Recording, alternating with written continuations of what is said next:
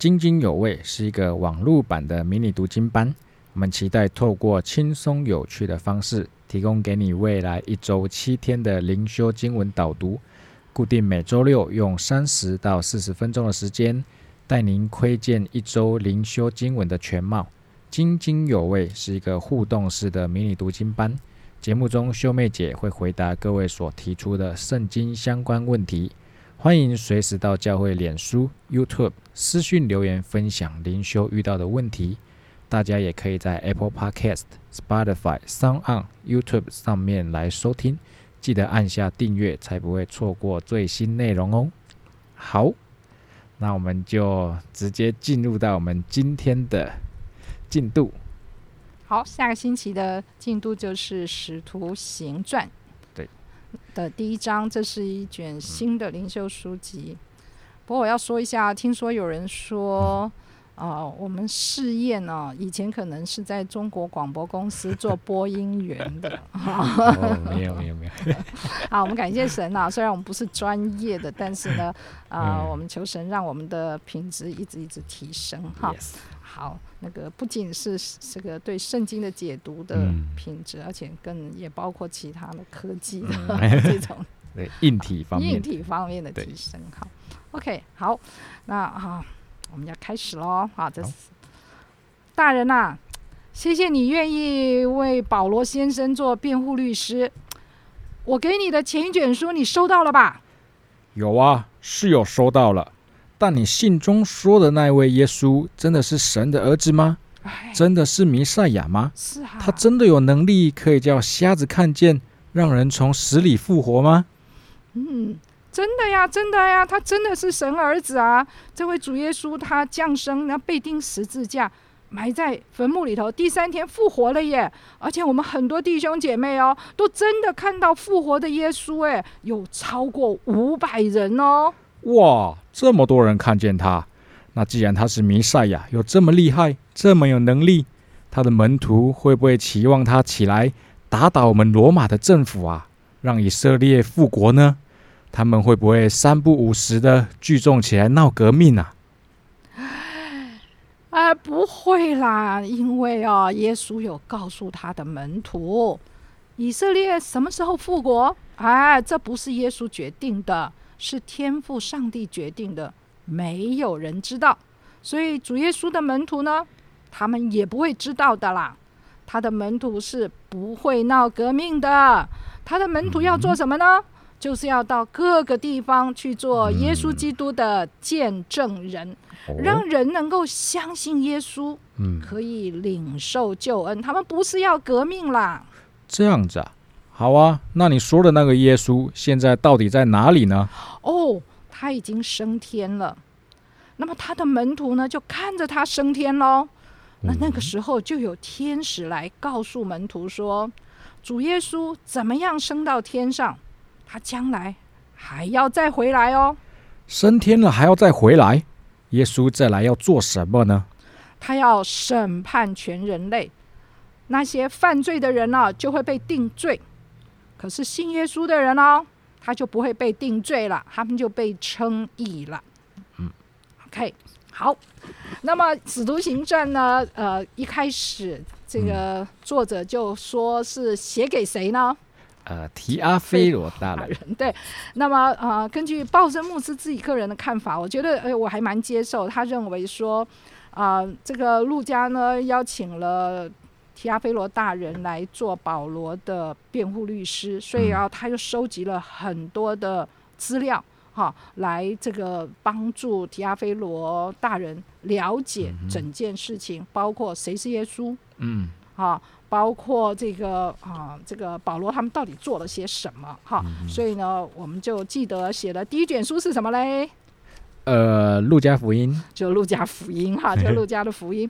好，那么因为当时保罗哈在耶路撒冷的时候，那些宗教人士说保罗怎么可以去跟外邦人传福音？哈，传这个呃耶稣是主，这个是叛背叛犹太教，所以认为保罗是应该被杀的。嗯，所以他们就告到罗马总督那边去，本来想私下就暗杀他。那罗马总督看情势不对，所以就把保罗给关了起来，保护他。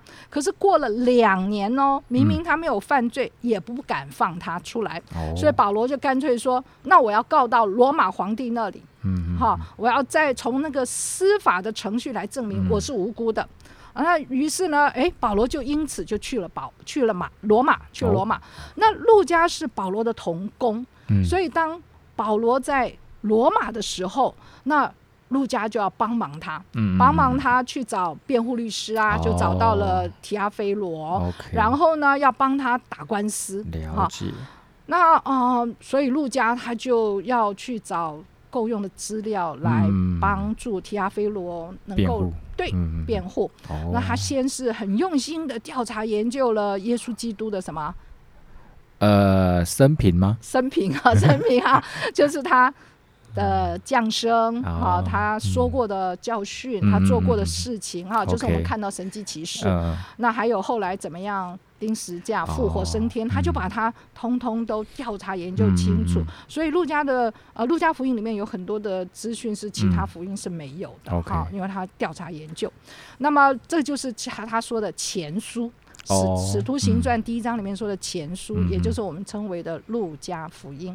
然后之后呢，他就继续写使徒行传。啊，嗯嗯使徒嗯行传，那啊、记载了这些使徒们的这些教训跟嗯做过的事，因为这些使徒呢就做了耶稣基督所做的事，而且他们的教训也是跟主耶稣一样。不过我要问你一句哦，那嗯使徒行传既然是记载使徒们所做的事，请问全部的使徒所做的这些传福音的事都记在使徒行传吗？全部的使徒哦嗯都记在里面吗？应该没有吧？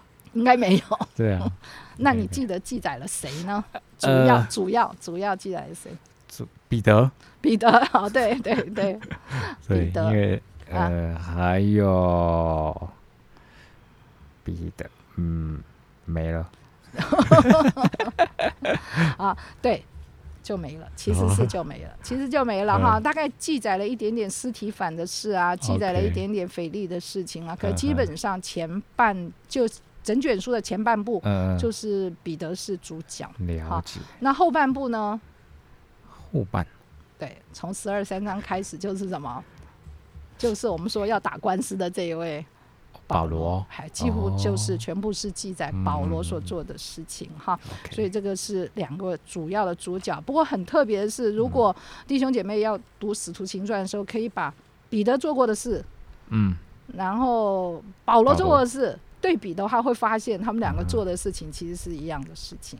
哦啊，譬如说，你记得彼得是不是有叫一个呃这个呃一个死了的妇人？女人，女人复活了，嗯对不对？嗯好多加嘛，让她复活了。那保罗也叫了一个死的人复活了，，OK，有一个年轻人从那个楼上掉下来，哈、嗯这样他对也这样，所以他们两个就做这件事情。那除了这个死人复活的事情以外呢，还有就是呃，他们也都写了那个什么，都都哦对，都被关过，被关哦在监狱里头，记得吗嗯？彼得被关在监狱以后怎么出来的？呃，是那个唱歌，然后石头就垮了的那个吗？呃这这个是保罗，不是彼得，是呃，彼得是天使。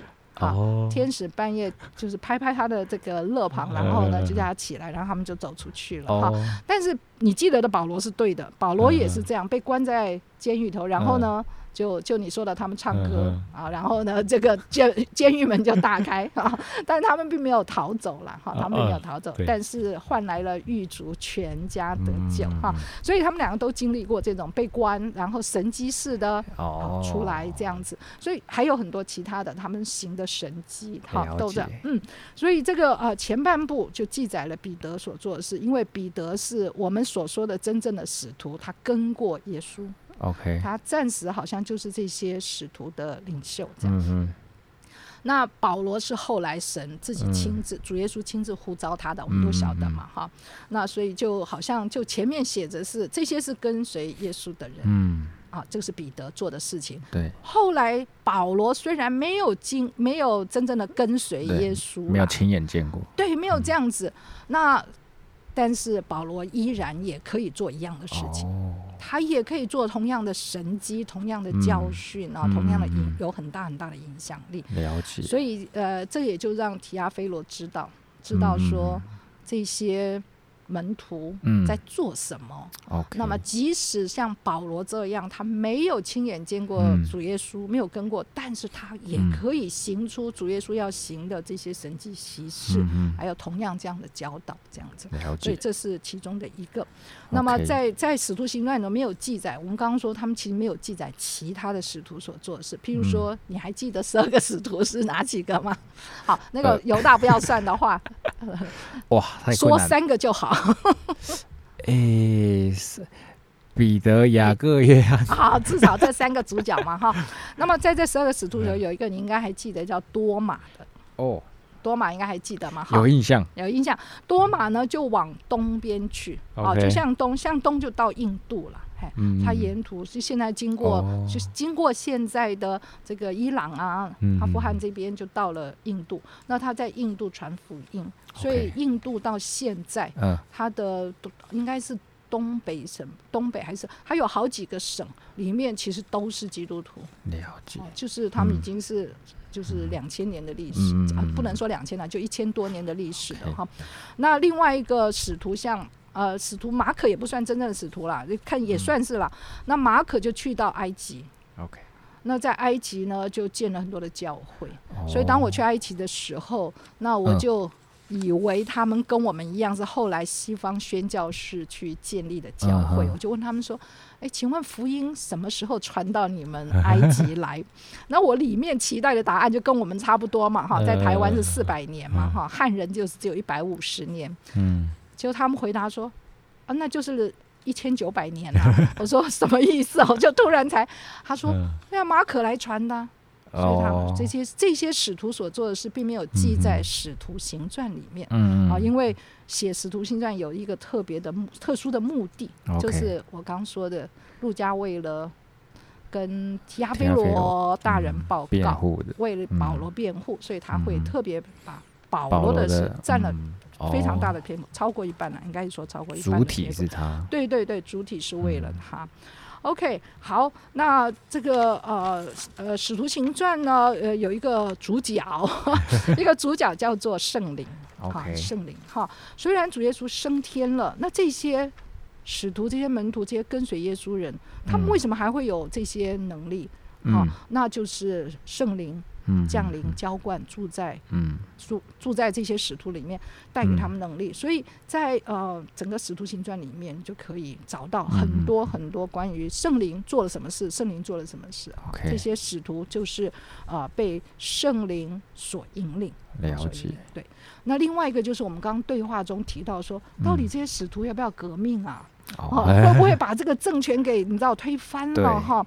这是以色列人一向就在心里头期待弥赛亚来要做的事嘛。嗯。那但是呢，这个呃，当时要为保罗辩护啊，所以他也特别强调，没有哦，没有哦。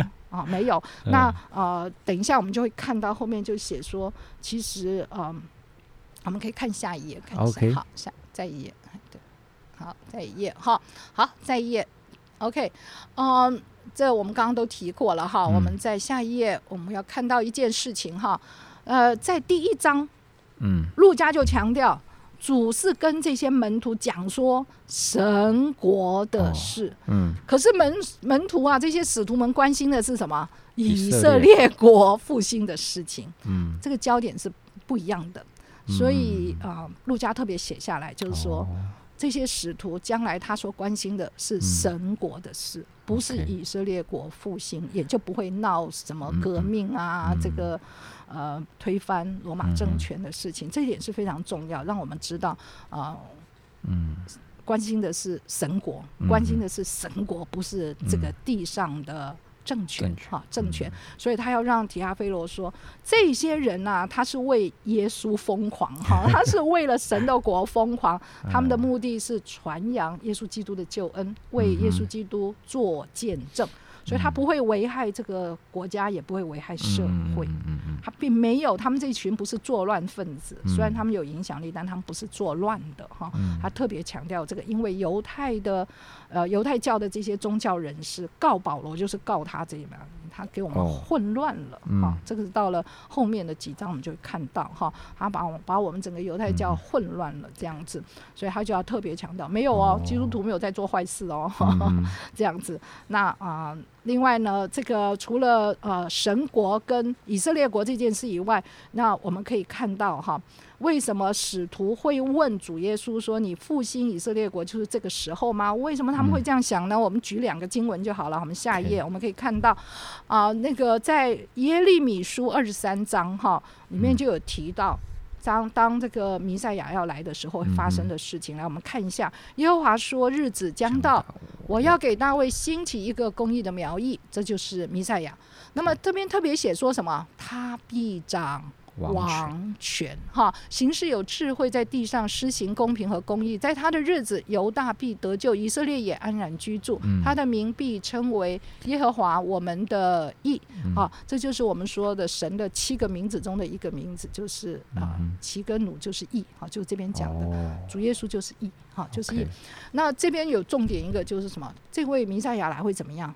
掌王权，他会掌王权。诶，嗯那就表示弥赛亚来了。就要做我们什么？做回大卫的宝座嘛，嗯要做我们以色列国的王嘛。嗯那当然就是要复兴以色列国。嗯那么第以赛亚书第九章到六到七节是我们非常熟悉的经文，就说什么？因有一婴孩为我们而生，嗯有一子赐给我们，政权必担在他的肩头上。嗯嗯哇，这不就是意思怎么样？他要来做王了吗？嗯是不是？好，他名称为奇妙测试全能的神，永在的父，和平的君。他的什么政权与平安必加增无穷。好所以在以色列人的心里头，想到弥赛亚哦，就会想到，待，对他要掌王权，他要掌王权，政权在他的身上，所以他们这些使徒还是没有放弃哦，还是要问嗯主耶稣说：“ 你复兴以色列国的时候，就是什么时候啊？现在吧，现在吧。嗯心里就想你是弥赛亚，因为你从死里复活，证明你是神，嗯证明你是弥赛亚。那你不就是该做那个事儿吗？就是嗯复兴以色列国，嗯，掌王权。哈，那但是呢，呃，主耶稣就跟他们说了，主耶稣的答案，这这是在第一章就就要特别讲哈。他说，嗯。以色列国要什么时候复兴？这是只有天父才知道的，嗯才知道哈。那么这有一段近代史了哈，就是他大概在十九世纪末年的时候，神就兴起一一些在欧洲的犹太人，在欧洲犹太人，本来这些在欧洲犹太人呢，心里想说，我们呢只要这个呃跟基督徒搞好了关系，那我们嗯大概就可以在欧洲平安无事的永远的活在这里，嗯我们不需要再回到什么应许之地了啦。哦所以呢，他们还受洗啊，受天主教的洗等等。哦哈，那但是呢，有一个事件让他们发现，他们永远就是犹太人，基督嗯徒并没有接受他们，嗯没有接受他们，所以他就想说，我们需要复国，嗯我们需要建国，哈。那么这些这个就是我们一般所一般所说的西西安主义的开始。那这群人就开始一直传递要复国的嗯这样子的想法，就一直传递，一直传递这样的意向要。归回的意思，对，要归回，要建国。当时并不是那么清楚说一定要回到应许之地，但是呢，我们要建国了，我们要建国了哈。那么我们寄居在人家的国家，也时间嗯应该、应该是够了嗯这样子。嗯那但是呢，还还有部分正统教义派的人士呢，他们就起来反对。哦你猜猜看为什么？为什么他们反对复国？那不是一件好事吗？就像我们现在说要独立，要独立啊，要火热的要命，那好事啊。为什么他们会反对？为什么正统教义派的人会反对？呃，为什么反对？是会藏在经文里，哦，为什么？呃，在经文里，在这两段吗？对，因为谁还没有来呀、嗯、哦，因为弥赛亚还没有来。对，实验，哦，因为弥赛亚还没有来，怎么能复国呢？嗯这个程序是错误的嘛，对不对？要先有弥赛亚才能够复国嘛。哦。那他们还没有接受耶稣基督是是弥赛亚，嗯嗯哈，嗯，哇，对，犹太教的那个正统教义派不接受，哦。所以弥赛亚没来不可以建国，嗯，所以他们就从另外一方面发传单说不可以建国，时候未到，因为弥赛亚还没来哈。哦 发他们这个对对对，就双方就有这样子的一些哦冲突哈。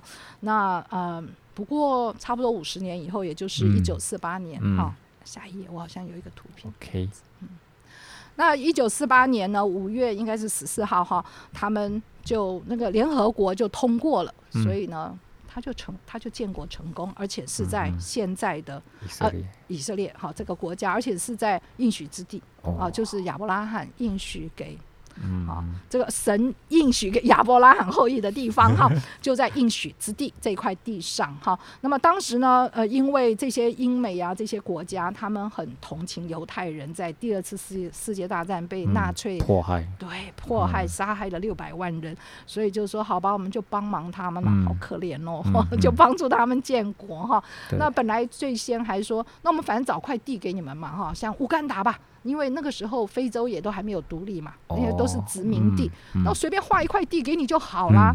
路好就这样吧，乌干达你们就去在乌干达建国好了。啊，但是这些人晓得这不合圣经啊，不合神的教导，所以他们还是要坚持在应许之地。所以这些国家去讨论了半天之后，啊，这个呃还是在应许之地。但是嗯你也可以知道，所有的阿拉伯国国家四围的国家都反对。对对，不过真的是很稀奇，对不对？对啊，这是神的计划。嗯就没有什么可以阻挡，自嗯犹太人自己不能阻挡，阿拉伯人也不能阻挡，其他的国家也都没有人嗯可以阻挡哈，所以就成就了。那我们就比较简单的说一下第一章的重点哈，来，好，来，我们就朝这个地方这张图的。这张图呢，就你们可以看到中国字嘛，就表示是啊，一九四八年可能应该是五月十五号的报纸了。好这个英国终止了这个圣地的代治哈，嗯。那犹太国宣布成立，那这个国家就叫做以色列国，啊成立了。当他们成立的时候，还有要要写宣言嘛，那他们已经一直在进行了，所以他们已经先把所有的宣言准备好了，写好了，都写好了。那一旦联合国投票通过，他们就立刻从广播就播出那个宣言出来，嗯建国的宣言。那么在拟定这个宣言的，那就是之前的这样一两个月的时间的时候，冲突非常非常大，因为有一些人。这人坚持说，你这样写写写写，他要他要注明说，在这块地上的每一个人都是平等的，不管嗯你是犹太人还是那个阿拉伯人，不管哪一种人，你就一定是平等的了。嗯然后再下来，最后他们还是要，这个是一个犹太人的国家，所以他们嗯最后就要注明说，我们这些宣言是奉耶和华我们以色列神的名。嗯那他们团体当中有几个人坚持要这样写，那另外几个人说，你只要在宣言上写上耶和华，我们就不签名。哦，那另外一群人说，你只要在宣言上没有写上我们的神，我们就不签名。所以他们有一个冲突哈。那那但是呢，最后呢，大家也知道说不写实在是很奇怪，嗯。因为这个国家就是奉神的名。嗯。可是呢，有一群人，我也不晓得他们的心态是什么，因为当时经过大屠杀之后，嗯。有一群犹太人就说没有神，哦，没有神是这个没有神。如果嗯有神，怎么会让我们经历这么残忍的哦。屠杀？嗯。好所以呢，有一些人就不愿意在上面写上神的名字。最后呢，呃，如果我没有记错的话，他们就写着我们是奉以色列的磐石 OK，来做这个宣言。那是有点模棱两可，也没有啊，以色列磐石在圣经里头就是耶和华嘛，哦只是不把那个耶和华这个字写在 上面，嗯所以以色列的磐石其实就是耶和华。啊，蛮有趣的哈，嗯不管在哪里都有冲突嘛，对不对哈？你觉得是？历史就是这样，对啊，我们觉得犹太人你应该是只有跟嗯阿拉伯人有冲突，不，你犹太人跟犹太人中间冲突多得很哈，嗯很有趣哈。那么很有趣的一篇文章，如果弟兄姐妹有兴趣的话，其实可以嗯参考这篇文章，呃应该是不是错的哈。嗯他说以色列建国的日子哈，一九四八年五月十四号，其实是照着先知书里面但以理书里面做的预言，嗯什么几千几百日怎样怎样怎样，那个或者是对以西结书算出来的。嗯他说那个是算出来的。哦，我我我很相信我们的神的预言绝对是真的。好，嗯好下一页哈，那我们就啊、呃很简单的这个要问一下几几几个问题哈。大家可以回去思考 思考。好，第一个，那我们第一章讲到神的国，讲到圣灵的降临，然后又在讲主耶稣会再来，这嗯三件事到底有什么关系？好，到底有什么关系？哈，第二个就是说，我们领受呃圣灵的浇灌。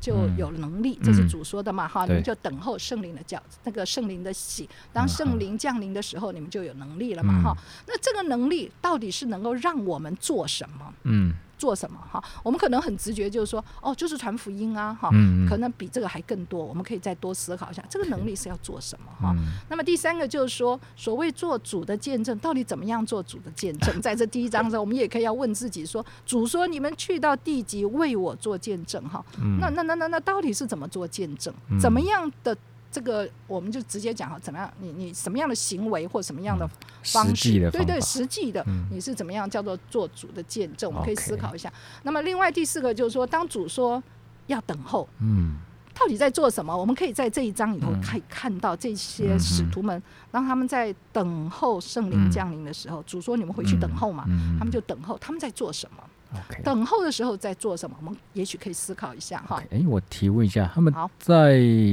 第一章里面，他们等候等候多久啊？哎，等一下哈，我应该还没有忘记，等一下，因为呃，其实那可能就是十天左右吧。因为主耶稣呃受难是逾越节嘛，然后圣灵浇灌的那一天嗯就是五旬节，所以就五旬嘛，就差五嗯十天嘛。嗯。那主耶稣在地上有四十天之久，嗯对。所以五十减四十等于十，OK 所以大约应该是就是这样子的日子。啊，是可以稍微算出来。徒他们就是等候了十天之久。对对对，大大约应该是这样子，大约是这样那其实还是有点害怕的，一点点害怕，因为犹太人随时准备要对付你们。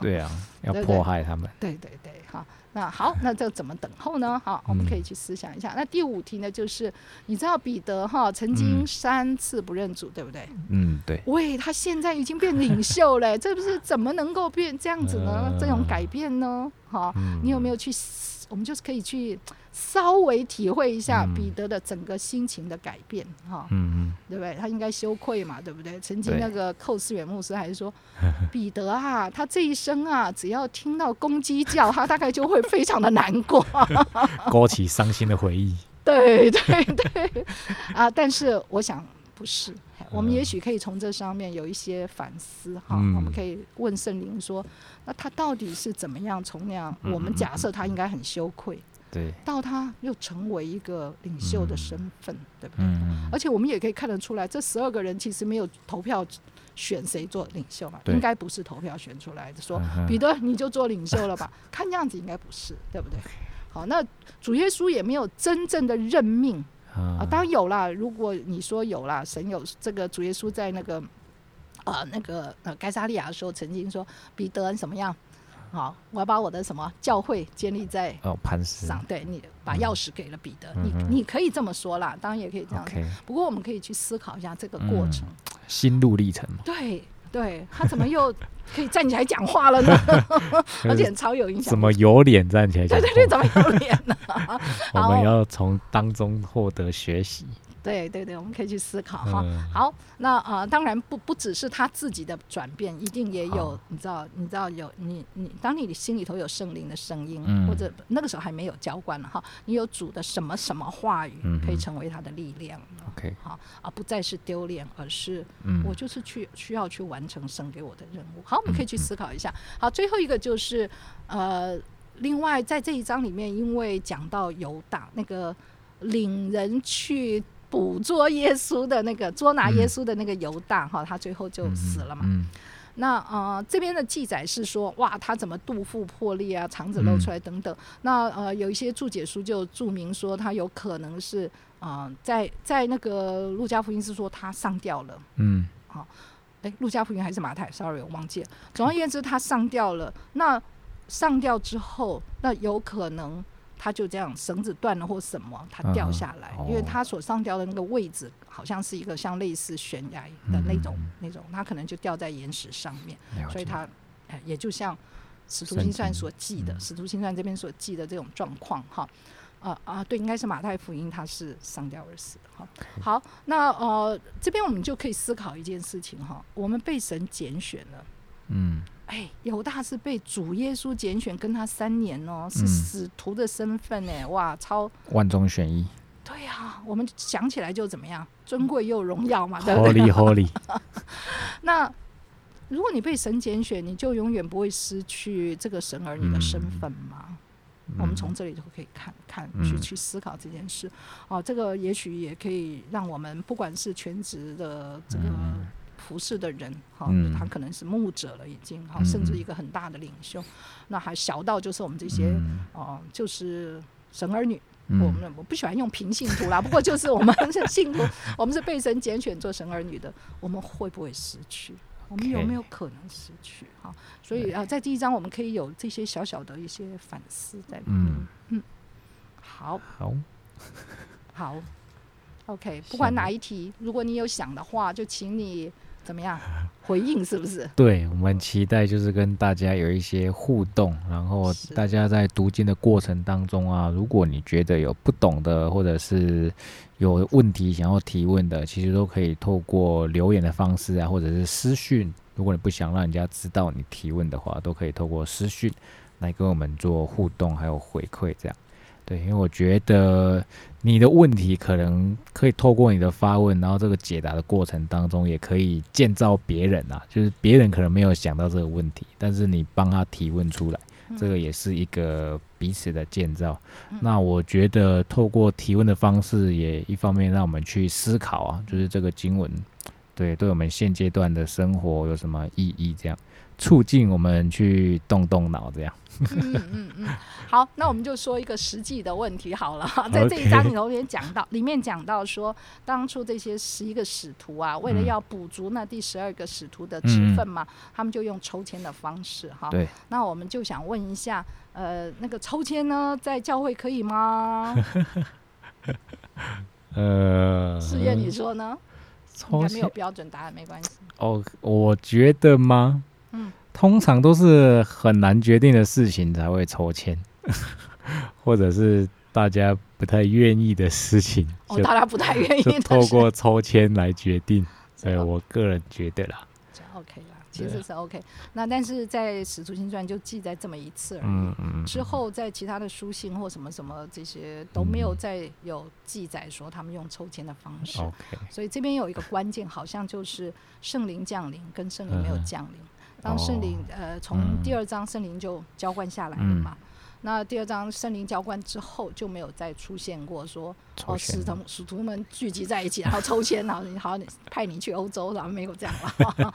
那所以呃可能就是关键在那里，他们会寻求神的这个的意思，哎，嗯。那那圣灵就会感动，那他们也哦。顺服去做。他们那时候抽签是像我们现在这样把所有签丢在一起这样抽，还是啊因为这次只有两个人嘛，哦二选一？二选一对。我我们也猜不到是什么方式、大概应该不会用筷子哈，因为筷子是只有我们才用的。好好，anyway，就是我们可以去思考，这样就是说，哎，为什么会有那样的改变呢？我想应该就是啊，顺服圣灵，啊，顺服嗯告诉你做什么。那这是第一个。第二个就是我们在十五章的时候会看到他们一个叫做耶路撒耶路撒冷这个哦对会议。会议那个工会开会，那决定的事情。哎，我们发现他们的决定的程序竟然就是嗯也没有投票啊，这是我们才想出来的民主什么什么，他们就是讨论讨论，大家都可以发言嗯，到最后这些长老就是领袖嗯就拿出来说嗯。圣经上是怎么说的。哦，OK，好，圣经上怎么说的？那我们应该嗯先就这样讨论够了，我们就做一个决定。那它是有圣经的话当根据，嗯所以换句话说，呃，也不再什么抽签呐、也没有什么投票啊、这些事情。对所以我们就可以思考说，民主制度到底是不是从神这个圣经来的？啊，我们开玩笑的，这个这个真那个太太多要考虑了。嗯好，OK，感谢秀妹姐很棒的分享。好，好，那我们今天的呃读经的进度就到这边。那期待大家呢可以就是透过网络啊互动的方式，来对我们的圣经啊，对我们在每一天的灵修当中，让你更有感觉，更有领受。我们今天就到这边，谢谢大家。OK，拜拜。好。